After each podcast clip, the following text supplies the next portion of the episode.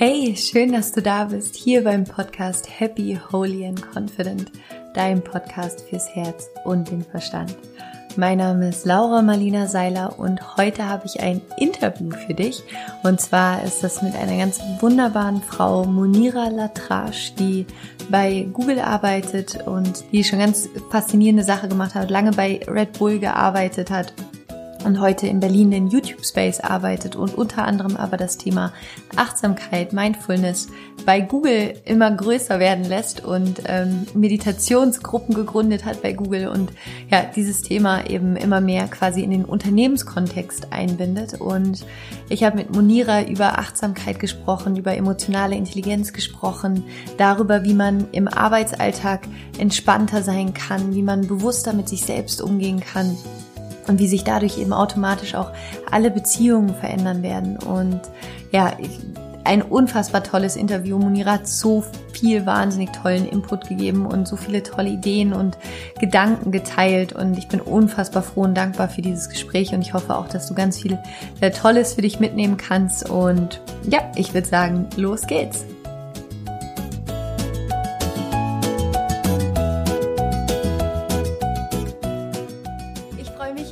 Unglaublich, heute eine ganz besondere Frau hier im Interview zu haben. Und zwar ist es Munira Latrache, die ähm, bei YouTube arbeitet und hier in Berlin den äh, YouTube Space leitet und unter anderem auch Yogalehrerin ist. Sie ist Achtsamkeitstrainerin bei Google und bringt so das ganze Thema Mindfulness und Achtsamkeit bei Google immer mehr ins Gespräch in Deutschland. Und wir werden heute über Achtsamkeit sprechen, über Effektivität, über Mindset, über emotionale Intelligenz. Und ich freue mich wahnsinnig, heute mit dir zu sprechen. Hallo Monira. Hallo. Hi. Schön, dass du da bist. Ich freue mich total. Ähm, magst du dich selber noch mal ganz kurz mit ein, zwei Worten vorstellen, so deine Reise vielleicht auch so ein bisschen, wie du zu dem gekommen bist, was du heute machst? Ähm, ja, äh, also hauptsächlich bin ich darüber gekommen, erstmal durch eine eigene Reise, eigene Erfahrungen äh, in vielerlei, viele verschiedene Richtungen. Also einerseits privat, äh, dass ich einfach gemerkt habe, dass ähm, Achtsamkeit mir im Privatleben extrem viel geholfen hat, ähm, um mich selber besser zu verstehen, ähm, aber auch Themen zu bearbeiten, die so da waren, die irgendwie mich unglücklich gemacht haben oder die äh, mich gestresst haben. Ich habe auch einfach gelernt, mit meiner eigenen sehr äh, aktiven Arbeitswut umzugehen, also weniger zu arbeiten, bewusster zu sein, mit wie viel ich arbeite. Ähm, und gleichzeitig, ähm, wie es halt so ist im Leben, hat man halt auch manchmal die eine oder andere Beziehung und dann kommen halt Themen auch hoch. Und es hat mir auch geholfen, ähm, ja, zu verstehen, was ich denn brauche in einer Beziehung und ähm, wie ich umgehe damit, wenn in, in einer Beziehung irgendwie meine Trigger losgehen oder ich halt irgendwie, ja, einen Streit habe oder so. Was mache ich dann? Ja. Und relativ schnell habe ich dann gemerkt, dass diese Sachen, die mir privat so geholfen haben, in der Arbeit genauso funktionieren und auch genauso wichtig sind. Und ähm, ja, äh, habe dann immer mehr gemerkt, dass ich das auch teilen möchte und teilen möchte mit Kollegen und auch den Kollegen irgendwie, die unterstützen will, ähm, das für sich auch zu entdecken und da einfach bewusster im Arbeitsplatz zu sein. Und ich finde, Achtsamkeit ist für mich auch, also wenn man es jetzt, weiß ich ja die deutsche ja. Übersetzung, ich finde Mindfulness, also das englische Wort, passt für mich noch besser. Mhm. Magst du mal ganz kurz für, so, so für dich, was, was ist deine Definition von Mindfulness oder Achtsamkeit? Also um es ganz auf den Punkt, ganz kurz auf den Punkt zu bringen, es ist für mich im Moment zu sein. Mhm. Und zwar ganz bewusst im Moment zu sein ist für mich so ein bisschen wie aus diesem Autopilot rauszugehen und die und wirklich zu gucken, was ist eigentlich wirklich da. Mhm. Ähm, und dann gibt's eine sehr schöne ähm, äh, Beschreibung von John Kabat-Zinn, die ich auch wirklich gut bin, finde. Der sagt, being in the present moment, uh, non-judgmentally, on purpose. Und das ist es für mich auch, aber eben ich finde dieses aus dem Autopiloten raus auch nochmal sehr wichtig, das noch mit reinzunehmen. Und da geht's für mich jetzt nicht nur darum, dass man jetzt, dass jetzt alle meditieren, was ja sehr schnell mit diesem Thema gleich in Verbindung gebracht wird, sondern einfach bewusst durchs Leben zu gehen, bewusste Entscheidungen zu treffen. Und was ich halt gemerkt habe, wenn Menschen achtsamer sind, dann sind sie automatisch, gehen die anders mit sich selbst um, verstehen sich selber besser, aber gehen auch mit anderen Leuten mehr anders um. Und gleichzeitig haben sie auch eine ganz andere Empathie und auch Mitgefühl, also Compassion in Form von, ich möchte nicht nur was für mich machen in meiner Berufslaufbahn oder im Business, sondern ich möchte auch anderen helfen. Und ähm, für mich ist halt die große Vision von dem, warum das so ein wichtiges Thema ist fürs Business, einfach, das ist eine Philosophiefrage. Und ich glaube, achtsame Businessleute würden andere Entscheidungen treffen. Und vielleicht kommen wir eines Tages dahin, eine Businesswelt zu haben, wo es nicht um Gewinnmaximierung geht, sondern darum, wirklich ein etwas etwas zu tun, was allen was bringt, der ganzen Gesellschaft und nicht nur einer Firma. Und ich glaube, dass wir ähm, dann viel mehr diesen Drang haben würden. Zumindest geht es mir so und ich sehe das immer wieder bei vielen anderen. Es gibt auch ganz tolle Studien, die das auch immer wieder sagen, dass man dann den Blick für andere mehr öffnet und auch sein Herz für andere öffnet. Aber Herz will im Business ja sowieso keiner hören. Aber ich finde, das gehört da rein. Absolut, ja.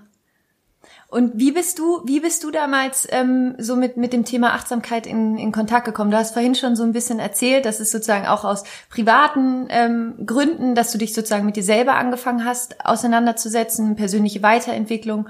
Und wie ging das damals bei dir los? Also wie bist du mit dem ganzen Thema Mindfulness in Kontakt gekommen? Und wie war, du bist ja auch äh, ausgebildete Yoga-Lehrerin. Ähm, magst du da noch mal so ein bisschen drauf eingehen, was so deine Anfänge waren und was dir gerade auch am Anfang geholfen hat? Ja, absolut. Also ich muss ja sagen, ich habe ja immer gesagt, ich bin keine, die still sitzt oder da jetzt irgendwie meditiert. Das ist nicht meins. Ich bin eher so der aktive Typ. Mhm. Ähm, und als wenn mir jemand damals gesagt hätte, dass ich irgendwie freiwillig im Urlaub zehn Tage Schweigemeditation mache, hätte ich gesagt, äh, no way. Und ähm, ich bin über Yoga an, an das Thema rangekommen und wirklich, also es war eher so, das war mein Sportausgleich. Und ich dachte, oh ja, Yoga, da dehnst du dich und das ist ja ganz gut so.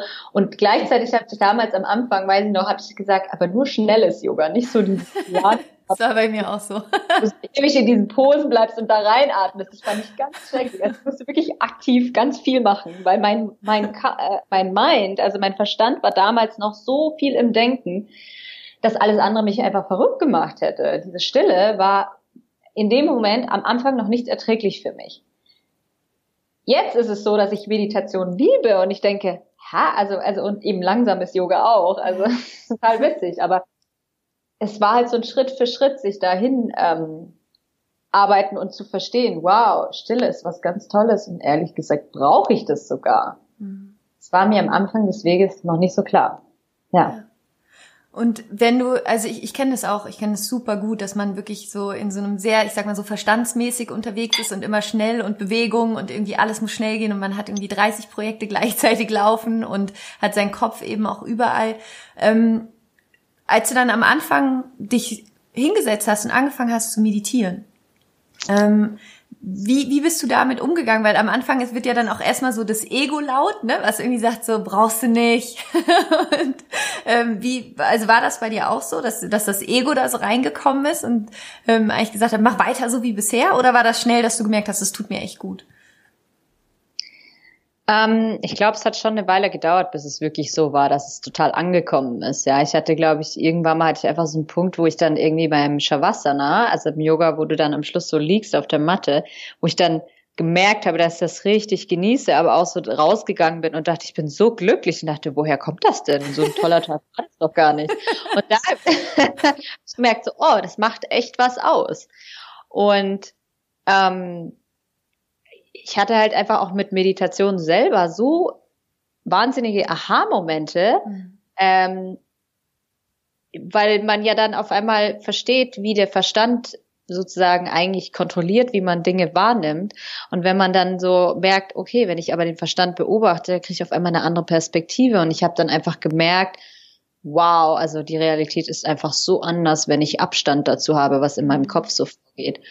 Und also eines meiner größten Aha-Momente war, wie oft ich halt den ganzen Tag eigentlich mich selber fair und beurteilt habe. Und es ging rauf und runter den ganzen Tag und ich denk so, wow, also ich meine, kein Wunder, dass ich am Ende des Tages fix und fertig bin, wenn ich mir den ganzen Tag sowas selber sage, ja, also eben irgendwie, ja, das hättest du besser machen sollen oder irgendwie, du bist aber kein netter Mensch, weil du warst jetzt nicht so, hast jetzt das gesagt und nicht das und das hättest du anders. Also so den ganzen Tag ging das ging dieses Selbstgespräch rauf und runter, was ich nicht alles besser hätte machen müssen und nicht gut mache. Und das war für mich ein riesen Aha-Moment, weil ich äh, dachte, wow, und das passiert normalerweise unterbewusst und ich krieg das nicht mal mit, aber es passiert ja trotzdem.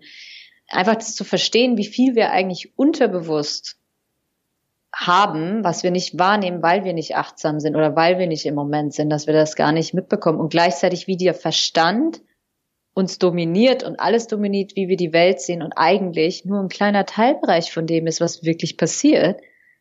Ja, es war einfach faszinierend. Und dann natürlich zu gucken, was das im Gehirn macht und warum das so ist und wie da so diese Prozesse sind, das war, also es war so, wow, okay. Ja. Ich finde das so wichtig. Also ich glaube, das ist so ein Punkt, wo sich, glaube ich, gerade wahrscheinlich auch alle, die gerade zuhören, so damit identifizieren können, weil, was du ja vorhin gesagt hast, so die, die Bedeutung von Achtsamkeit, ist es ja wirklich im Moment zu sein, ohne zu bewerten. Also wirklich da zu sein, ohne die ganze Zeit diese Dauerbewertung zu haben. Und das ist ja das, was du auch gerade gesagt hast, ne, was unser Verstand die ganze Zeit macht. Wir bewerten nonstop. Und in den meisten Fällen sind wir wirklich ja so gemein zu uns selbst. Also so dieser innere äh, Bewertungsmonolog, der da ja abläuft, der ist ja so hart. Ja. Und was du gerade gesagt hast, das Spannende ist, dass das ja wirklich in 99 Prozent der Fällen unbewusst abläuft, wenn man nicht anfängt, eben bewusster zu werden, achtsamer zu werden. Und was hat dir da, also ganz, wenn ich, ich versuche das mal irgendwie so ein bisschen auseinanderzunehmen gerade, was hat dir damals ganz konkret geholfen? Also du hast gesagt, du hast angefangen zu meditieren und dann während der Meditation hast du gelernt, deine Gedanken mehr zu beobachten, einen Schritt zurückzugehen, ähm, so die Beobachterperspektive einzunehmen. Und das hat dir dabei geholfen, diesen inneren Monolog oder Dialog ähm, besser wahrzunehmen? Oder was war es genau? Also wenn jetzt jemand sagt, so, ich will auch aufhören mit diesem inneren Monolog, der mir die ganze Zeit sagt, ich soll alles besser machen. Also yeah. diese inneren Antreiber, die wir ja auch haben, ne? Das so dieses, du musst immer perfekt sein oder du musst es besser machen, du musst schneller sein. Ähm, also was, was würdest du sagen, was war da so das Tool, was dir dabei geholfen hat, diesen, ich sag mal, liebevoller mit dir zu sein? Ja, also wirklich der erste Schritt ist einfach das sich bewusst machen. Also eigentlich mit allem, was es ist, ob es jetzt irgendwie, also all das ist, sobald ich mir bewusst bin von Dingen, äh, verändern sie sich schon. In dem Moment, wo ich drauf gucke, ist so ein bisschen wie so die Taschenlampe. In dem Moment, wenn die ins Dunkle reinguckt, wird es auf einmal hell. Und so war das so ein bisschen. Einfach das Draufgucken alleine hat das Ganze schon reduziert oder anders mhm. gemacht. Und der, am Anfang war ich ja dann so, dass ich das auch immer bewertet habe. Also ich habe nicht nur beobachtet, dass ich mich bewertet habe, sondern ich habe bewertet, dass es eigentlich nicht gut ist, dass ich mich bewerte. Also sagst du immer, the judge, judge, the judge.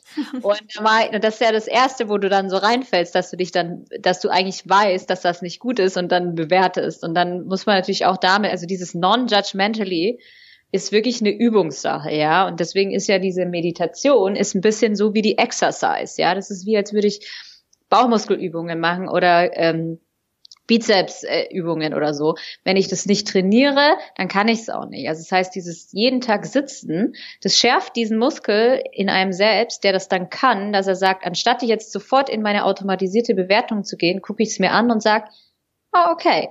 Und also ich hatte drei Methoden, wie ich das mache. Mhm. Das eine war so Neugier, ja, also dass sich mit mit sehr viel Neugier anzugucken und so. Ich, ich habe mir immer vorgestellt, ich bin wie so ein Wissenschaftler, der jetzt mit einer Lupe so drauf guckt und sagt, boah, ist das spannend. Ah, okay. So, das war das eine. Das andere war für mich Humor, ganz viel Humor. ja. Also einfach auch mal darüber zu lachen, äh, nicht mich selber auszulachen, aber einfach mit Humor zu sehen, okay, das ist das, was ich mir gerade sage und zu sagen, ist ja, ist das nicht irgendwie auch witzig? Äh, also, ne? ja. Ähm, und Humor ist nach wie vor immer noch eines meiner Lieblingsmöglichkeiten, äh, wie man mit solchen Themen auch umgeht. Finde ich auch ganz wichtig. Ähm, genau. Und das dritte war ähm, Liebe. Und ähm, es gibt so eine ganz schöne ähm, Draufsicht, wie man drauf gucken kann. Also wenn man sich so überlegt, so eine ganz liebevolle Großmutter, mhm. wie die so ihren Enkel anguckt, ja. Also bei so einer liebevollen Großmutter kann der Enkel machen, was er will. Die äh, Großmutter lässt alles durchgehen und guckt nur mit ganz viel Liebe auf dieses kleine Enkelchen und ähm, so auf sich selber drauf zu gucken und auf das, was passiert und auch diese Beurteilungen, die man sich selbst gibt. Ähm, das ist so heilsam. Ähm, wie wenig anderes, ja? ja. Und man sagt ja immer so, man muss sich selbst lieben und ich habe den Satz gehasst und ich immer so, oh Gott, ich kann es nicht mehr hören, es ist so ein Hippie-Scheiß und ja, okay, aber aber ja, es ist genau das, ja, es ja. ist dieses sich selbst diese Liebe zu geben, aber irgendwie musste ich es erstmal anders verstehen, um es dann, um mich dann hinwagen zu können, zu sagen, okay, es ist Selbstliebe. Ja, also da wollte ich erstmal gar nicht drauf gucken. ähm, ja. Das sind, das sind drei schöne Tools. Das ist gut. Ja, also das erste ist wirklich wie so ein Wissenschaftler, das zweite ist mit Humor und das dritte ist einfach wirklich so aus der Perspektive von so einer liebe, liebevollen Oma, die, egal was man macht, die immer sagt, ich hab dich lieb. es ist so ja. schön, dass du da bist. ja. ja. toll, wunderschön. Und was halt, was halt super spannend für mich auch war zu beobachten, mhm. ist, als ich aufgehört habe, ganz automatisiert. Ich habe ja nicht das dann irgendwie methodisch gemacht, sondern je mehr ich drauf geguckt habe, desto weniger habe ich angefangen, mich selber zu beurteilen. Mhm desto mehr konnte ich mich selber so akzeptieren, wie ich bin.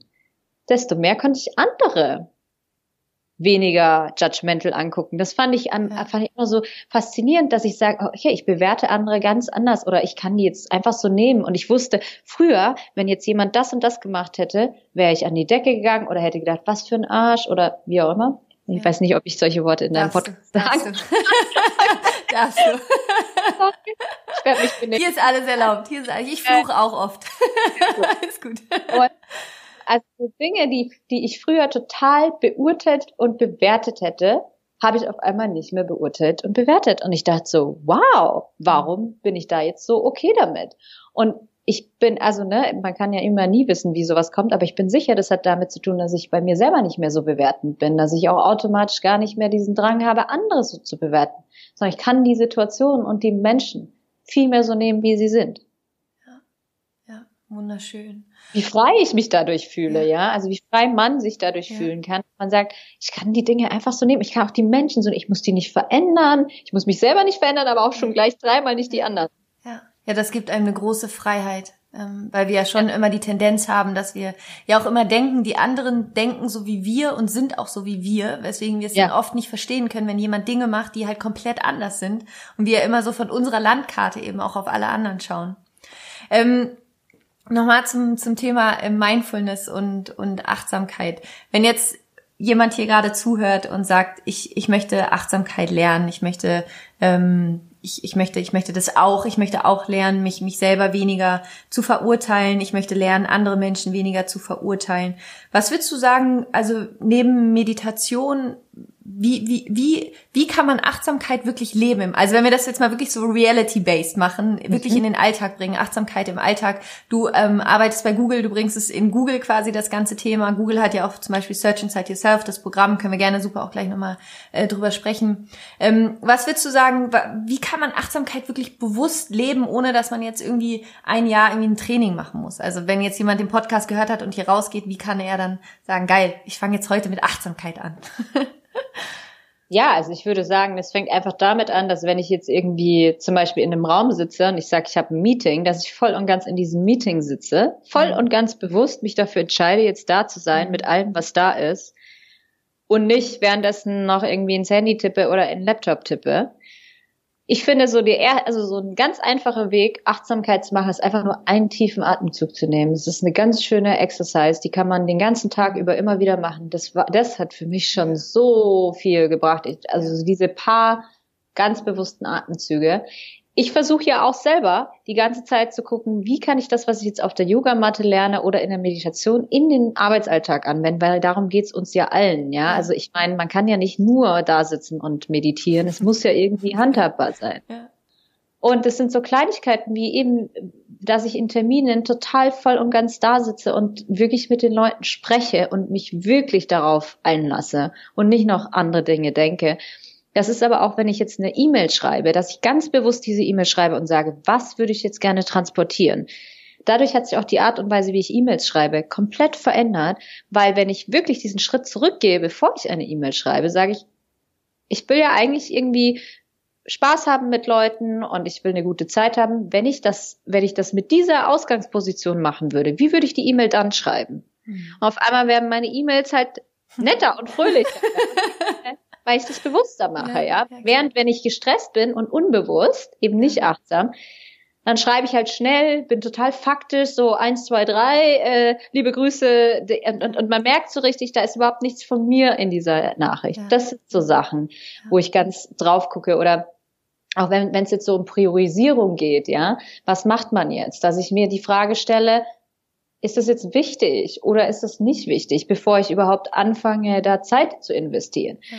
Und immer diesen Schritt zurückgehen, das ist für mich so dieses, das ist für mich Mindfulness im Business, ja, dass ich sage, okay, ganz bewusst Entscheidungen treffe und nicht irgendwie in diesem Autopilot einfach die Dinge abarbeite und nach acht Stunden Arbeitstag sage, puh, äh, ich habe eigentlich wieder mal nichts geschafft und fühle fühl mich auch irgendwie so, als würde ich jetzt einfach wieder nur Dinge ab abarbeiten Arbeiten. und ein Häkchen dahinter machen. Und ich genieße das, ja. Also ich genieße Arbeit, ich gehe rein, ich bin voll und ganz da. Ich liebe es, die Leute zu sehen und mit denen eine gute Zeit zu haben und einfach so dieses voll und ganz da zu sein. Das ist witzig, weil man auch plötzlich dann viel mehr Zeit hat, ne? Ja, also sowieso total witzig für mich, weil ich mache seit dreieinhalb Jahren ein 20-Prozent-Projekt, was mhm. heißt, dass ich 20 Prozent meiner Arbeitszeit nicht mit meinem Hauptjob äh, ähm, äh, verbringe, ähm, sondern eben diese Achtsamkeitsthemen in diesen anderen 20 Prozent ähm, äh, in Kursen und in Sachen, die ich halt so auf der ganzen Welt mache für Google, ähm, aber auch extern mittlerweile eigentlich das so 20 Prozent meiner Arbeitszeit frisst. Und äh, am Anfang ähm, war ich so, oh, das schaffe ich ja gar nicht. Wie soll ich denn dann noch 20 Prozent mehr arbeiten? Ich habe doch schon so viel zu tun. Und dann gemerkt habe, wie einfach das ist, 20 Prozent abzuzwacken, wenn man bewusster die Dinge tut, die wirklich wichtig sind. Ja. Ähm, ja. Und dazu hat mich zum Beispiel Stephen Covey ähm, sehr inspiriert. Der hat ja dieses Quad diesen Quadranten, mhm. wo du hast, ähm, wo du so Dinge, die du tust, ähm, kategorisierst in wichtig, unwichtig, dringend, nicht dringend. Mhm. Und ähm, er beschreibt es so schön, dass man ganz oft die Zeit, die Arbeitszeit in, in dringend nicht wichtig verbringt. Ja? Spannend, ja. Weil man sich es eigentlich nicht anguckt. Und eigentlich, eigentlich da, wo man die meiste Zeit seiner Arbeitszeit verbringen sollte, ist nicht dringend und wichtig. Mhm. Und, da, und in, insgesamt im Leben seine Zeit damit verbringen. Nicht dringend wichtig sind zum Beispiel so Sachen wie Planung. Das sind aber auch so Sachen wie Sport machen. Ja, da denkt man immer, heißt ja nicht dringend, kann ich auch noch auf nächste Woche verschieben. Aber eigentlich langfristig gesehen ist das wichtig, weil wenn ich jetzt ein Jahr lang keinen Sport mache, dann habe ich nicht in meine Gesundheit investiert, wie wenn wenn ich das machen würde, wäre es eine wichtige Investition für die Zukunft. Ja.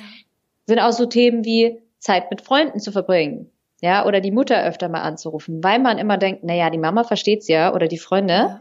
schiebt man die auch manchmal so weg und denkt, na ja, das hat ja Zeit, aber eigentlich ist so was Wichtiges für uns, Freunde zu haben oder Familie zu haben. Und das sind Dinge, die sollte man eigentlich nicht aufschieben. Tun wir aber die ganze Zeit. Und so Sachen. Also ja, mega spannend. Also spannend. magst du noch mal ganz kurz auf Stephen Curry eingehen? Ähm, ja, total gerne. Super. Also für alle, die ihn nicht kennen, es ist ein ganz, ganz toller Autor, der super tolle Bücher geschrieben hat, unter anderem eben auch die, es ist die sieben Strategien für die sieben von, Wege für, von effektiven Menschen, ne? Genau, die sieben Wege zur Effektivität heißt auf Deutsch und auf Englisch das Seven Habits of Highly Effective People. Und also ich meine, es ist ein großes Buch. Ich will vielleicht auf kurz zusammenfassen, was er sagt. Also okay, es gibt der erste Prozess ist, dass man erstmal für sich selbst entscheidet, was man eigentlich möchte. Mhm. Und es ist eigentlich ganz klar, aber irgendwie auch nicht, dass man mal weiß, welche Wertvorstellungen hat man, ähm, was ist einem wichtig im Leben. Und da gehört zum Beispiel dieser Quadrant dazu zu gucken, dringend nicht wichtig, ähm, was ist denn wirklich mir wichtig und dann auch sein ganzes Leben darauf auszurichten, die Dinge zu machen, die einem wirklich wichtig sind. Ja. Ähm, anderer Bereich, den er beschreibt, ist proaktiv zu sein, ja, also eben nicht zu warten, bis Dinge sich passieren, entwickeln ja. und passieren, sondern ganz aktiv zu entscheiden, was zu verändern und dann, bevor was passiert, schon aktiv eine, ähm, etwas umzusetzen, ja, und, und sein Leben ge zu gestalten, anstatt darauf zu warten, dass die Dinge passieren. Und das ist natürlich jetzt super komplex, das jetzt so kurz zu erklären, aber es hat für mich so viel verändert, weil er sagt, man muss einfach, wenn man Dinge verändern muss, vielleicht nur den Einflussbereich finden. Also einen Bereich, wo man selbst Einfluss ähm, mhm. haben kann. Ja. Und dann sich nur auf den konzentrieren. Und auf einmal kann man eben ganz schön viel verändern. Ja, also das ist zumindest meine Erfahrung, weil ich habe natürlich, ich habe das alles gelesen und dachte, okay, das probiere ich aus und ich habe es immer wieder in meinen Lebensalltag und in der, die Arbeit integriert, zu sagen, wie kann ich jetzt Einfluss ähm, und mich nicht darauf konzentrieren, das kann ich alles nicht ändern, mhm. sondern nur darauf konzentriert, aber was davon kann ich ändern? Mhm und nur das gemacht, ja. Und ganz oft bei Mindfulness, wenn man sagt, ich bin gestresst, es ist alles so viel zu tun, äh, also es klingt ja alles schön und gut, aber wie soll ich das machen? Die Frage zu stellen, was kann ich davon ändern? Und das erste ist, dass ich natürlich etwas mal bei mir ändern kann. Ja. ja? Und das kann zum Beispiel sein, dass ich wahrnehme, okay, ich habe jetzt ein, schon zu genug gearbeitet heute. Ich bin jetzt eigentlich K.O., ich gehe nach Hause. Ähm, und das zum Beispiel kann ich ändern. Auch wenn dann der Berg auf dem Schreibtisch immer noch groß genug ist, zu sagen, ich entscheide mich trotzdem, weil wichtig in meinem Leben ist auch, dass ich in mich selbst investiere, in meine Gesundheit, in mein Wohlergehen. Mhm. Langfristig gesehen wird mich das auch mehr zum Ziel bringen, weil wenn ich ausgeruht am nächsten Tag wiederkomme, mache ich meinen Job mit Sicherheit besser. Ja. Ja, toll. Ähm, magst du noch kurz auf die anderen Prinzipien eingehen aus dem Buch? Ja, und dann, also worauf er auch noch eingeht, ist eben das Thema Win-Win. Ja, also dass er, also er fängt erstmal an zu sagen, okay, ähm, was ist denn das, ähm, was für mich selber erstmal wichtig ist. Ja. Und dann sagt er, und wenn ich diese Themen habe, also wenn ich weiß, wer ich bin und was ich machen möchte, ähm, und wenn ich weiß, ähm, wenn ich proaktiv sein kann, dann kann ich auf einmal sozusagen in die Interaktion mit anderen auch anders gehen. Und eines der Dinge, die er sagt, ist erst verstehen und dann verstanden werden. Und dabei geht es ihm darum, wirklich zu sagen, okay, also wenn ich mit anderen zusammenarbeite, ist es total wichtig, denen wirklich zuzuhören und wirklich zu versuchen, die zu verstehen. Gerade wenn man Konfliktsituationen hat. Aber auch wenn du jetzt, keine Ahnung, einen Kunden hast und dem Kunden was anbietest, erstmal 100 Prozent zu verstehen, was will der eigentlich? Ja. Und ja, ich meine, irgendwie klingt es für, für jeden von uns total logisch, dass man das natürlich macht. Aber die aber, wenigsten machen es. genau, weil zuhören ist ja so eine Sache, die können wir total schlecht und jeder von uns weiß das irgendwie, aber ähm, wir kriegen es trotzdem nicht hin. Also weil es so schwer manchmal ist, nichts darauf zu sagen, wenn jemand was sagt, weil man sich halt verteidigen möchte oder ähm, ja Informationen mit einsteuern will. Eine ganz schöne Technik, Mindfulness-Technik ist zum Beispiel Mindful Listening, was mhm. super funktioniert, also man zum Beispiel Leuten zuhört, voll und ganz zuhört und dann und danach, anstatt darauf zu antworten, was wir normalerweise machen, zu sagen, zu reflektieren. Was ich dich jetzt gerade sagen gehört habe, war folgendes. Und dann der anderen Person die Möglichkeit gibt zu sagen, okay, ja, das war das, was ich meinte, oder nein, du bist da noch nicht ganz dran. Und wirklich ähm, zu verstehen, anstatt, anstatt jetzt einfach nur seine eigene Agenda durchbringen zu wollen. Ja. Ähm, das kann übrigens auch ähm, private Beziehungen unglaublich ja, verbessern. Oh, ja. Das ist halt witzig. Search Inside Yourself machen wir ja diese Übung, ja. ne? Mindful Listening und äh, sagen denen auch, ja, probier's doch mal mit deinem Partner aus. Und es ist so witzig, das Feedback zu hören, dass Leute sagen, ah, ich habe das mit meiner Frau ausprobiert, die meinte so, was passiert, was, was ist jetzt heute los? ja. ähm, was total witzig ist, ja. Und ähm, ja, also eben dieses erst zuhören, dann verstanden werden, äh, wo er damit, davon ausgeht und natürlich gleichzeitig auch dieses zwischen Reiz und Reaktion gibt es einen Raum, darüber spricht er, also dass er sagt, egal was einem passiert, es gibt immer diesen Raum und in diesem Raum ähm, ist sozusagen meine eigene Freiheit, darauf zu reagieren. Und das fängt immer noch mit einem selbst an. Und ich, also als ich dieses, dieses Zitat von Viktor Frankl ist, ja. das, das erste Mal in seinem Buch gelesen habe, ich habe kein Wort verstanden. Ich war wirklich so, was will der eigentlich damit sagen? Ähm, witzigerweise kommt das jetzt äh, sozusagen mit Mindfulness äh, kam das dann wieder ah, hoch und ich dachte, ah, es ist genau dasselbe Prinzip. Also dieses, je mehr ich sozusagen bewusst mit mir selbst bin, ähm, desto mehr kann ich sozusagen dann auch in der Interaktion mit jemand anderem nicht einfach reagieren, sondern erstmal ja. verstehen, was will diese Person, was poppt bei mir selber auf in dem Moment, wo ich das höre und oh, das sind ja eigentlich nur meine eigenen Themen, meine eigenen Trigger und nicht etwas, was wirklich da ist. Ja. Und dann, ähm, ja, und dann mit diesem Verständnis eine, ähm, eine Unterhaltung ganz anders zu führen. Also ich finde das, das so wichtig, ja. Also gerade ja. dieses Modell von Viktor Frankl, also das zwischen Reiz und Reaktion, da liegt der Raum, wo du dich quasi entscheiden kannst. Das hat auch mein Leben, ich, ich weiß gar nicht, ich glaube vor, vor, sechs Jahren, als ich in den USA war, habe ich dieses Buch auch von ihm gelesen, A Man's Search for Meaning.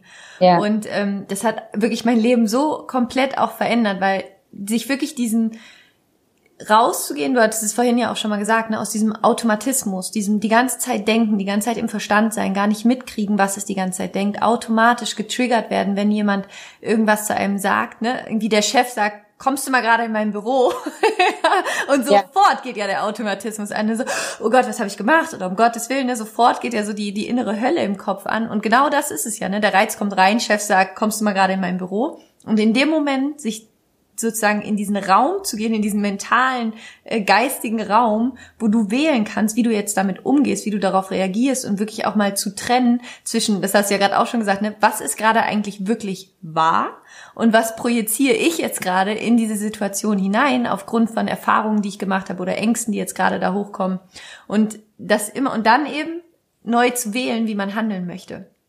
Und, ja. ja ähm, da, wir hatten ja vorhin auch schon mal ganz kurz so über das Thema Emotionen gesprochen.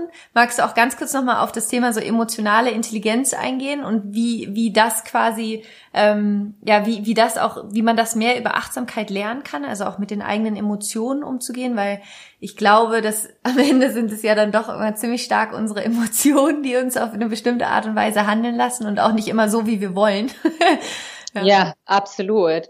Ähm, ja, ich, also es ist auch ein ganz spannendes Thema, wo ich immer sage, so was wir, also eigentlich, was wir machen oft in der Businesswelt ist, wir sagen, okay, der EQ, also unser Intelligenzquotient ist das Einzige, was zählt und wir, wir, wir sollen nur mit dem Verstand arbeiten und Emotionen haben da eigentlich nichts zu suchen. Ähm, was total, also ich weiß nicht, woher das eigentlich kommt, weil äh, überall, wo man reinguckt, wenn Studien gemacht werden und ähm, äh, da gibt's wirklich ganz, ganz viele tolle Studien ähm, zu diesem Thema, die besagen, wenn dann irgendwie ähm, äh, Mitarbeiter oder auch Führungskräfte sehr hoch bewertet werden oder eine unglaublich ähm, starke Performance abliefern, dass das immer Leute sind, die nicht nur ein IQ haben und super schlau sind, sondern eben auch einen hohen Anteil an emotionaler Intelligenz. Mhm.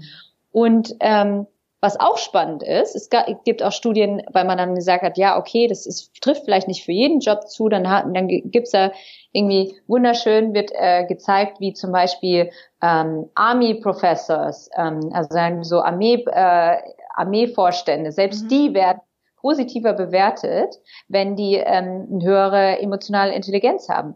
Aber eben auch ähm, das Interessante ist bei Technologieleuten, ja, also wir, Google sind ja eine Engineering Company, da hat man natürlich gedacht, na ja, also für Ingenieure trifft das nicht zu, weil die müssen ja einfach technisch gut sein. Mhm. Selbst da trifft es zu, ähm, dass Leute, die in Technologiefirmen ähm, arbeiten, es gibt ein tolles Buch von Daniel Goleman, wo er diese ganzen Studien auch rezitiert und ähm, wo er äh, aufzeigt und sagt, ähm, dass selbst äh, äh, Ingenieure und Technologiemitarbeiter äh, ähm, ähm, durch höhere emotionale Intelligenz tatsächlich ähm, eine bessere Performance abliefern mhm. und auch bessere Führungskräfte sind. Mhm. Und um da jetzt vielleicht noch mal reinzugehen, was heißt ja. denn emotionale ja. Intelligenz? ähm, also das eine ist zum Beispiel, also es fängt damit an, dass ich erstmal selbst bewusst bin. Also das heißt, bewusst bin über das, was in mir vorgeht und diese, wie wir vorhin schon besprochen haben, diese beobachtende Haltung einnehmen kann und mal gucken kann, was passiert eigentlich wirklich. Ähm, aber das hat auch was damit zu tun, sich bewusst zu sein, was habe ich denn für Stärken und für Schwächen und damit auch bewusst umzugehen. Wenn ich das sozusagen habe, also dass ich immer mehr aware bin, also es ist so die, die ähm, Bewusstsein über einen selbst, das ist so die Grundlage von emotionaler Intelligenz. Ohne dem geht's nicht. Das ist wie so der Boden darunter. Wenn ich das habe, dann kann ich diesen Ra äh, Raum zwischen Reiz und Reaktion wählen. Ja, also dann kommt sozusagen das Thema Self-Management. Dann kann ich selbst proaktiv entscheiden, wie reagiere ich auf eine Situation, anstatt einfach von der Situation getrieben zu werden und einfach irgendwie zu reagieren oder irgendwie, weiß ich nicht, ähm, getriggert zu werden und dann einfach irgendwas zu machen, sondern ganz bewusst immer diesen Raum zu finden, wo ich selber entscheide, wie gehe ich jetzt mit Dingen um. Ja.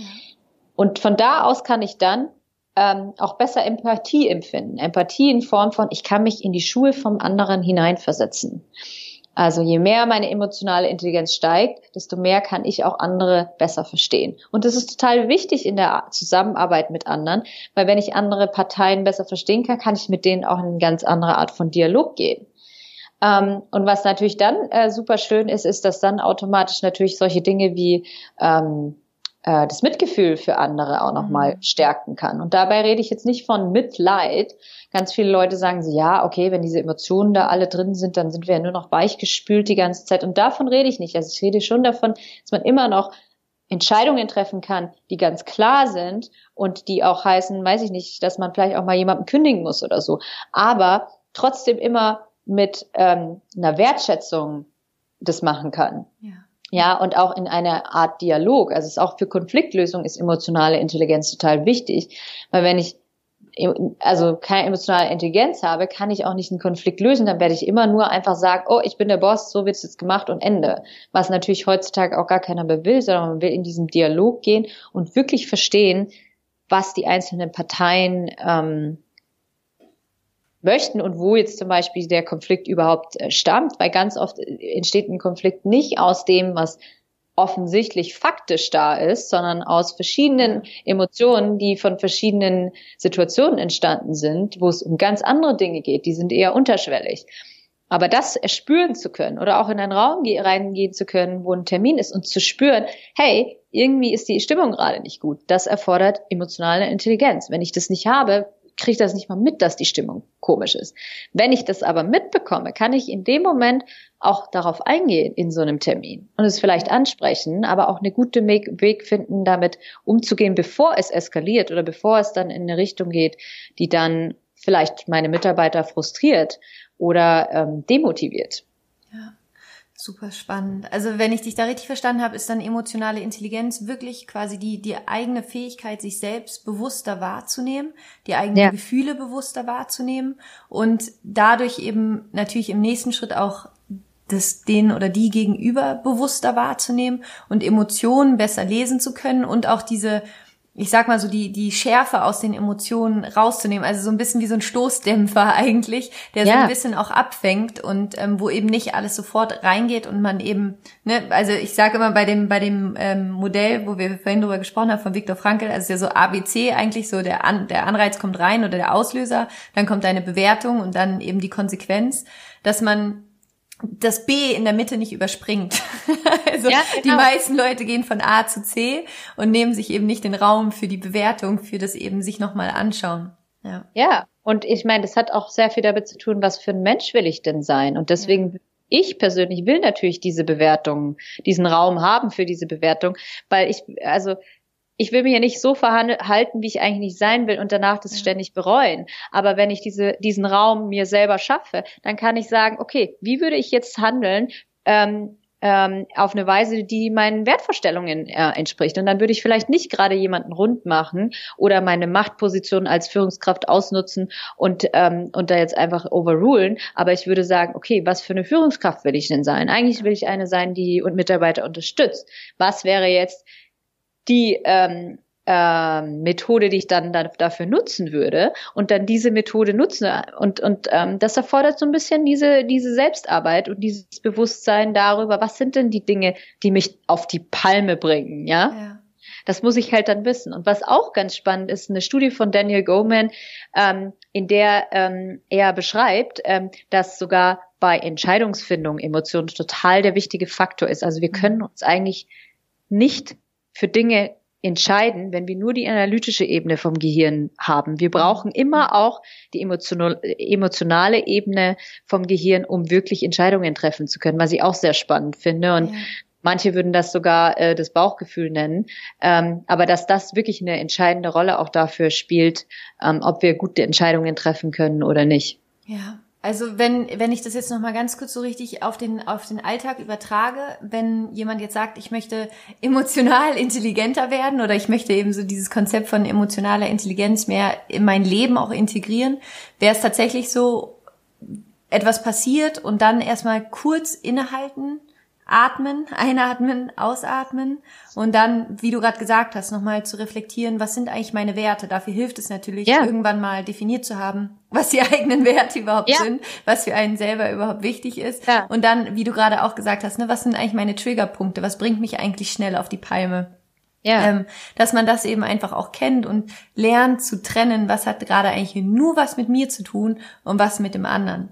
Und, Richtig, ja. ja. ja und dann sagen natürlich Leute, okay, ich kann das jetzt in einem Meeting gar nicht, nicht jetzt auf einmal hier diesen ganzen Prozess machen. Ja. Und natürlich, also einerseits muss man natürlich sich erstmal mit den Dingen vorher beschäftigen, ja, damit man diese Dinge, so, also ich muss jetzt meine Werte mir nicht mehr aufschreiben. Ich habe die so verinnerlicht, dass ich das einfach weiß. Aber auch, also es muss ja nicht immer irgendwie ein Prozess von zehn Minuten sein. Es kann auch sein, dass ich in dem Moment, wo ich merke, okay, alles, was ich jetzt sagen würde, würde dieser Situation eher schaden und gleichzeitig nicht dementsprechend, wie ich gerne reagieren möchte. Einfach zu sagen, kurze Pause, ich muss mal kurz auf Toilette oder während man da drin sitzt, erstmal auf die Atmung sich konzentrieren, ein paar tiefe Atemzüge nimmt und dann erst antwortet. Ja. Das reicht schon. Also ja. es muss nicht immer dieser ganze ja, Prozess sein. Absolut. Obwohl der auch okay ist, ja. Manchmal in Beziehungen muss man auch mal einen ganzen Tag nicht miteinander reden, damit es wieder geht, ja. Kennt jeder von uns, dass es manchmal äh, einfach länger dauert und das ist auch okay. Also jeder von uns hat das. So, das macht uns ja auch zum Menschen. Ähm, aber ja, diesen Raum wirklich immer wieder zu nutzen, macht so einen Unterschied. Und das äh, merken dann auch Mitarbeiter. Und was ich auch sehr spannend finde, ist, wenn man sich damit bewusster wird, kann man das auch mit in das Gespräch nehmen, ja? Also, dass man dann, dass man das dann auch ausdrücken lernt, ja? Also, dass man nicht nur sagt, okay, ich bin mir jetzt bewusst, okay, habe ich jetzt abgehakt, ich bin jetzt nicht mehr sauer, sondern sagen kann, also die Situation jetzt gerade, da ist so viel Wut in mir aufgestiegen, ich kann das gar nicht sagen. Und ich weiß, ne, gleich, also so, natürlich auch Verantwortung dafür übernehmen, zu sagen, ich weiß, das ist meine Wut, aber trotzdem ist die jetzt gerade da und nicht die so zu verneinen oder sie zu, ja. so wegzureden, weil auch wenn es keiner anspricht, wenn zum Beispiel Wut im Raum ist, auch in einem Business-Kontext und sie nicht ausgesprochen wird, entweder von der Person, die sie hat oder von denen drumherum, die es vielleicht wahrnehmen, wird sie trotzdem im Raum sein. Ja. Und unterbewusst nehmen wir das trotzdem wahr, weil wir sind empathische Menschen. Jeder Mensch, also ne, Empathie ist bei jedem anders so ein bisschen, aber grundsätzlich sind wir hardwired, also das heißt von Natur aus nehmen wir die Gefühle anderer wahr. Wir können da gar nichts dagegen machen, das passiert automatisiert. Das heißt, es ist dann unausgesprochen im Raum und eigentlich unterbewusst löst es trotzdem einen Konflikt aus. Ja, ja, es ist super spannend. Das ist super spannend. Und wie, wie gehst du zum Beispiel mit so Gefühlen wie Ängsten um? Und ähm, also du bist ja auch jemand, du, du hältst regelmäßig Vorträge, du sprichst vor vielen Leuten. Ähm, und wie, wie gehst du damit um? Wie hilft dir da auch zum Beispiel Achtsamkeit oder emotionale Intelligenz? Also was hast du für Tools und Hacks, hm. um, um mit so negativen Gefühlen wirklich umzugehen? Ja, für Leute, die mich nicht so gut kennen, die denken, ich bin total extrovertierter Mensch, weil ich ähm, gelernt habe, eben so ein bisschen aus diese, diese Ängste zu überwinden. Aber eigentlich bin ich von Natur aus sehr introvertiert, war auch eigentlich immer ein sehr schüchterner Mensch. Als Kind war ich super, super schüchtern mhm. und habe wirklich gelernt, damit umzugehen. Mhm. Aber ich habe das trotzdem immer noch, dass ich manchmal vor einer Gruppe von Leuten stehe und total verunsichert bin. Mhm. Ich hatte zum Beispiel im Sommer, ähm, war ich in äh, der Factory und habe da so Star für Startups, Mindfulness für Startups, so ein, so ein Talk gemacht. Und da mal so in der ersten Reihe saßen keine Leute. Und es hat mich total verunsichert, ja. Früher hätte ich halt irgendwie versucht, darüber hinwegzukommen, mir selber zu sagen, okay, das ist halt jetzt so, da musst du dich jetzt auch nicht anstellen, bla bla bla. Also. Und jetzt ist es halt so, also ich bin dann halt da gestanden und habe gesagt, ähm, vielleicht klingt es jetzt irgendwie komisch für euch, aber mich verunsichert es total, dass jetzt hier gerade in dieser ersten Reihe keiner sitzt. Und ich würde mir wirklich wünschen, dass sich hier Leute hinsetzen, weil dann fühlt es sich für mich irgendwie sicherer an. Hm, voll schön. Und dann haben sich da Leute hingesetzt. Und dann habe ich auch, also so habe ich den Talk angefangen, was eigentlich nicht der Plan war, und habe dann auch gleich gesagt, so, früher hätte ich das nie gesagt. Mhm. Also ich war dann selber, also es war für mich selber ein Aha-Moment, dass ich mhm. das jetzt kann. Ja. Und was ich sehr stark mache, ist, ich spreche darüber. Auch ich spreche darüber auch mit meinem Team, ja. Also ich bin, ich versuche gar nicht erst die über drüber Führungsperson zu sein, die alles besser weiß und nie Ängste hat oder so, sondern ich spreche mit den Leuten drüber. Ich sag, hey, das sind Dinge, die kann ich nicht. Oder heute ist das und das und das, ich kann das gerade nicht. Oder hier ist jetzt gerade eine Angst, die hochkommt. Und was ich ganz schön finde, ist, dass dadurch halt eine Kultur entstanden ist in, in, in meinem Team, dass wir alle darüber sprechen können, weil ich ja sozusagen, wenn ich damit anfange, auch allen anderen die Erlaubnis gebe. Und ich finde das total schön, so eine Kultur zu haben, weil wir haben alle Ängste und wir haben eigentlich auch fast alle dieselben Ängste. Ja, das ist so spannend, ne? Und wir tun alle so, als hätten wir sie nicht, was halt auch so ja. anstrengend ist. Ja. Richtig. Und im Business denken wir sogar, also wir gehen in Business gehen wir ja sogar einen Schritt weiter. Wir sagen, wir sind nicht kompetent genug, mhm. wir sind keine gute Führungskraft oder kein guter Manager, mhm. wenn wir diese Themen ansprechen. Dann denken die Leute, wir schaffen es nicht. Und wir bewerten das selber so, aber auch andere bewerten uns so. Ich mhm. habe aber jetzt einfach die Erfahrung gemacht, je offener ich damit umgehe, desto offener gehen andere damit um und es und trotzdem kann man Führung ausgeben, ja. Und wir sprechen auch in Search Inside Yourself sprechen wir davon, dass Führung nicht heißt, jemandem zu sagen, was er zu tun hat, sondern Führung in Form von Einfluss, mhm. ja. Und Einfluss kann man auch haben, wenn man nicht in einer Führungsposition ist, sondern es geht eher darum, dass Leute einem freiwillig folgen wollen. Und Leute folgen einem freiwillig, ähm, wenn sie an die Sache glauben, für die man selber einsteht. Und nicht, weil man der Boss ist. Ja, also das funktioniert nur bedingt gut oder nur für einen gewissen Zeitpunkt. Aber irgendwann mal ist dann den Druck, den man ausüben kann, der ist dann irgendwann mal verflogen. Ja. Was würdest du sagen, ist so deine Vision? Wofür gehst du los? Meine Vision ist, dass wir es irgendwie hinkriegen, eine andere Businesswelt zu gestalten. Ich würde total gerne anders Business machen, als wir es heute machen. Ich, ich würde gerne so viel mehr Liebe und Emotionen in, im Business haben. Und mit Liebe meine ich wirklich das Wort Liebe. Ich weiß, das ist da immer tabu, aber ich denke, wenn wir mehr Liebe im Business hätten, würden wir ganz anders Business machen und es würde uns so gut tun. Ähm, und meine Vision ist, dass wenn wir es schaffen, einfach bewusster Business zu machen, nicht nur zur Gewinnmaximierung, sondern dazu wirklich ähm, bewusst Entscheidungen zu treffen zum Wohle aller. Mhm. Ja, nicht nur unserer Firma, sondern der Gesellschaft und der ganzen Welt. Dann würden wir dazu beitragen, dass es Weltfrieden gibt. Und es hört sich vielleicht naiv an, aber das ist meine Vision und dafür ähm, ähm, setze ich mich ein. Und ähm, ähm, schön, schön zu sehen, finde ich, ist, dass sich immer mehr Leute dafür einsetzen, dass man damit gar nicht mehr alleine ist. Und ähm, ja, ich sehe sehr viel Hoffnung. Ich auch. Und ja, ich bin dir so dankbar, dass du dafür so losgehst. Und ich, ich finde es so wunderschön. Und es ist so, also das, das eint uns, glaube ich, auch in, in ich, ich mache es nicht so im Business-Kontext, aber halt so, ich sag mal, im, im, im normalen Kontext. Aber ich, wir, ja, wir, wir teilen da auf jeden Fall den gleichen Gedanken. Und ich bin da auch fest von überzeugt, dass umso mehr Menschen sich bewusst mit sich selbst auseinandersetzen, mit ihren Gefühlen auseinandersetzen, mit ihren Ängsten auseinandersetzen und eben so weggehen von dem Mangel hin zu Fülle, hin zu was verbindet uns eigentlich, dass das natürlich das ist, was am Ende ja dann Frieden herstellt, weil in dem Moment, wo Frieden in dir ist, kannst du auch Frieden in die Welt bringen. Ja, ähm, ich habe zum Abschluss immer noch so äh, Fragen, die, die ja. ich immer stelle. Ähm, und zwar ist die erste Frage, wenn du dir vorstellst, du bist jetzt 120 Jahre alt, ja, es ist so dein Lebensabend und du hattest oh, ein absolut erfülltes Leben.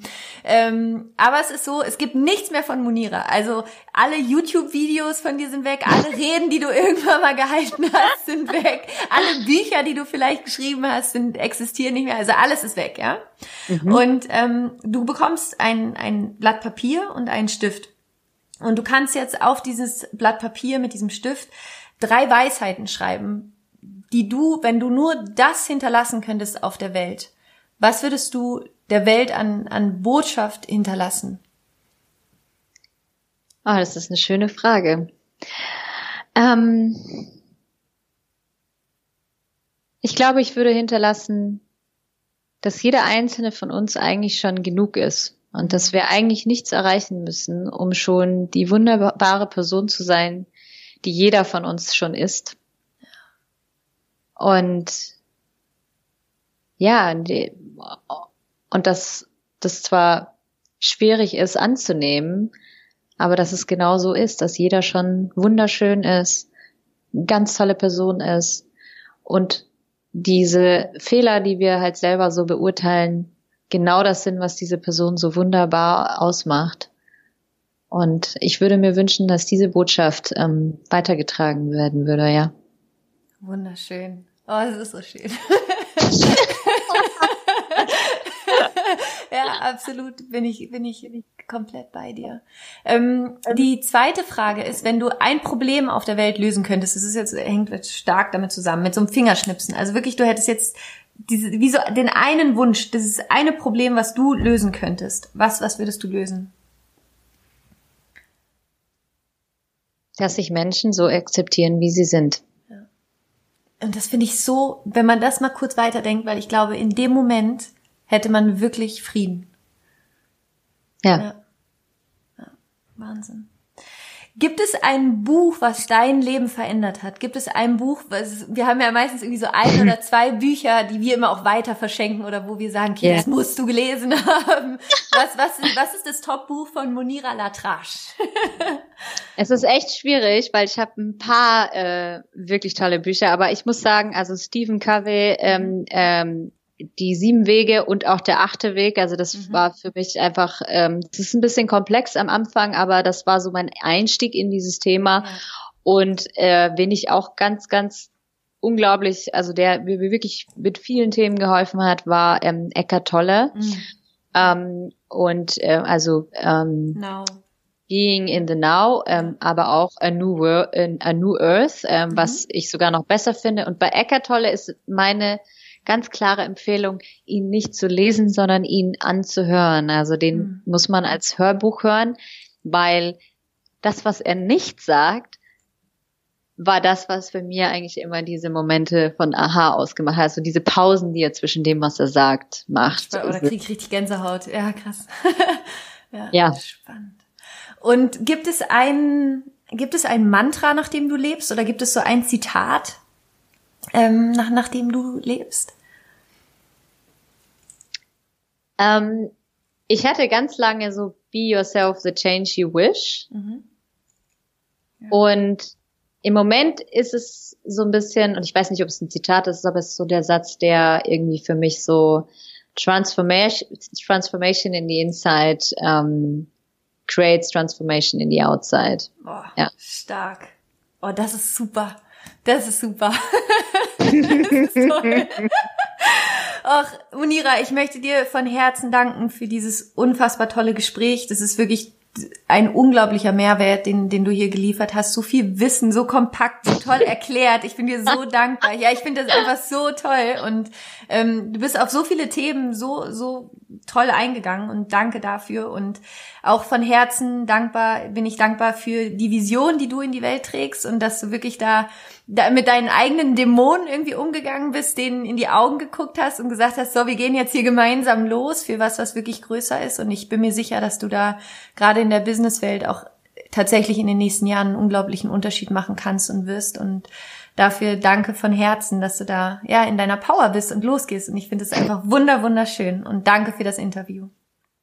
Vielen Dank, das ist total lieb. Ja, also ich bin natürlich immer noch auf dem Weg. Ja, es ist, redet sich immer so schlau. Ich würde sagen, ich bin auch noch immer am Lernen und ich glaube, damit werde ich auch immer weitermachen. Und ich wünsche mir, dass sich ganz viele anschließen. Ja, also ich bin auch lange schon dabei, eine Community zu diesem Thema zu gründen und ich hoffe einfach, dass es ganz viele Leute gibt, die sich dem anschließen. Wo und wie findet man dich? Kannst du das nochmal, kannst du das noch mal irgendwie sagen? Wie, wie ist die Community? Wo findet man dich? Und kann man da auch beitreten, wenn man nicht bei Google ist? ja, das kann man. Kann man. Ja, ähm, und zwar äh, bin ich jetzt dabei, gerade so ein eigenes Projekt aus dem Leben zu stampfen und es nennt sich Connected Business. Mhm. Und äh, da gibt's auch eine Website dazu, die ähm, ist www.connected-b.com mhm. und ähm, wir machen ganz viele Konferenzen, haben letztes Jahr die Mind-Konferenz gemacht in Berlin und äh, wollen das ähm, erweitern, machen Community-Events und alle möglichen Sachen, so dass wir uns sozusagen vernetzen können und die Leute, die Lust haben, dieses Thema ähm, weiterzuführen und äh, an den Mann zu bringen, äh, können sich da gerne ähm, anschließen. Ähm, Wunderbar. Geil. Ja. ja. das verlinke ich auf jeden Fall in den Show Notes. Das heißt, alle, äh, die da in, in die Community kommen wollen, ähm, schaut euch das in den Show Notes an und geht auf die Website und äh, connectet euch mit Monira und äh, lasst uns diese wunderschöne Vision ins Leben bringen. Ich sag immer, irgendwann hat mal jemand zu mir gesagt, so, machst du B2B oder machst du B2C? Also machst du so Business to Business oder Business to, to Customer und so. Und dann meinte ich, ja. ich mach B2H. Ich mache einfach Business to Heart. Ah, love it. Ja, genau. Äh, ja, das machen wir auch. Ja. Wir machen Business to Heart. Ja, mhm. und ich glaube, das ist so das, was uns da auch verbindet. Also wunderschön. Ich danke dir, Monira. Vielen, vielen, vielen Dank. Ja, auch vielen und Dank. Alles Gute für alles, was noch kommt. Ebenso. Dankeschön. Ich hoffe sehr, dass dir diese Folge gefallen hat. Ich hoffe, dass dir das Interview gefallen hat, dass du viel für dich mitnehmen konntest. Ich wünsche dir jetzt einen wunderschönen Tag. Ich hoffe, es geht dir gut. Ich schicke dir eine große Umarmung. Ich würde mich wahnsinnig freuen, wenn du den Podcast bewerten könntest hier unter Rezension und mir eine 5-Sterne-Bewertung da lässt und mir ein bisschen darüber schreibst, was dir der Podcast gebracht hat oder wie er dir gefällt. Vielleicht hast du einen Themenwunsch. Schreib mir das super gerne alles hier bei iTunes in die Bewertung unter Rezension. Darüber würde ich mich unglaublich freuen und umso besser der Podcast bewertet ist, umso mehr Menschen können ihn finden. Und damit kannst du mich einfach bei meiner Vision unterstützen, so viele Menschen wie, wie möglich einfach für das Thema persönliche Weiterentwicklung, Spiritualität, Selbstliebe, Erfüllung zu begeistern. Und ja, ich danke dir einfach von Herzen, wenn du den Podcast bewertest und natürlich auch, wenn du ihn teilst mit Menschen, die dir lieb sind. Und ja, ähm, damit wird es mir einfach einen großen Gefallen tun. Und jetzt, wo du diesen Podcast gerade hörst, ich bin jetzt gerade äh, in Südafrika und ähm, ja, bin jetzt gerade in einem Meditationsretreat, ähm, noch wahrscheinlich jetzt gerade, wenn der Podcast veröffentlicht wird, Mittwoch jetzt noch sieben Tage und ähm, ja, ohne, ohne alles, ohne Handy, ohne Laptop, komplett einfach nur schweigen, meditieren, zehn Tage lang. Und ich freue mich schon, ähm, wenn ich zurück bin, dir davon zu berichten, wie das war, was ich gelernt habe, was ich erfahren habe und ja, ich hoffe einfach, es geht dir gut. Ich schicke dir ganz viel Liebe, ganz viel positive Energie. Danke für dein Sein, danke für dein Licht. Du bist ein Geschenk für die Welt. Und ja, rise up and shine, rock on and namaste, deine Laura.